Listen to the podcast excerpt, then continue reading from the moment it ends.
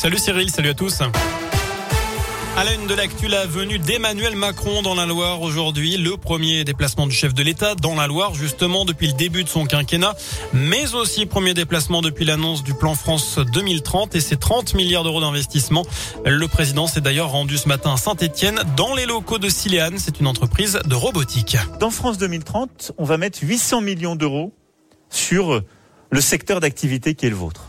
400 millions d'euros pour aider la production, aider des acteurs de la production de machines intelligentes, de robots avec du logiciel, de l'intelligence artificielle embarquée, pour essayer d'aller faire encore plus, encore mieux, gagner en innovation, gagner en inventivité.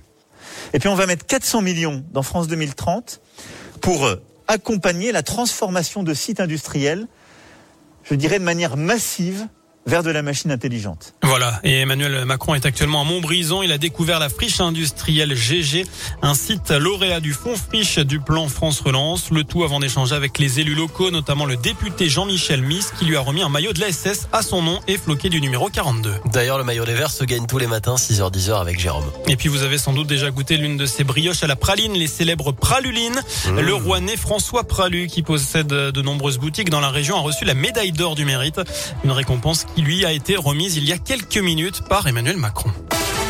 En bref, ce regain des contaminations de Covid, les indicateurs remontent dans la Loire, dans la région et en France après huit semaines de baisse selon Santé publique France. Taux d'incidence plus 8%, taux de positivité plus 0,2 points, nombre de passages aux urgences plus 6% et les dépistages sont en baisse de 7%. À moins de six mois du premier tour de l'élection présidentielle, l'hypothèse d'une candidature unique à gauche bat de l'aile. Anne Hidalgo a exclu tout à l'heure Tour Aliment à l'écologiste Yannick Jadot. La candidate PS dit refuser de le faire dans ces conditions-là. Elle dit vouloir porter sa voix tout en ajoutant que la République avait aussi un visage féminin. Le prix féminin, d'ailleurs, du roman en français a été remis tout à l'heure euh, par, a été remis tout à l'heure, pardon, à Clara Dupont-Mono pour s'adapter. C'est le nom du livre. Elle retrace dans son ouvrage la folle histoire d'un clan familial établi dans les Cévennes et ébranlé par l'arrivée d'une enfant handicapée. On passe au sport désormais du foot. Quelles sanctions pour les Verts? Les dirigeants de la SS seront entendus aujourd'hui par la commission de discipline de la Ligue après les incidents vendredi soir à Angers. Euh, C'était face à Angers, plutôt à Geoffroy Guichard.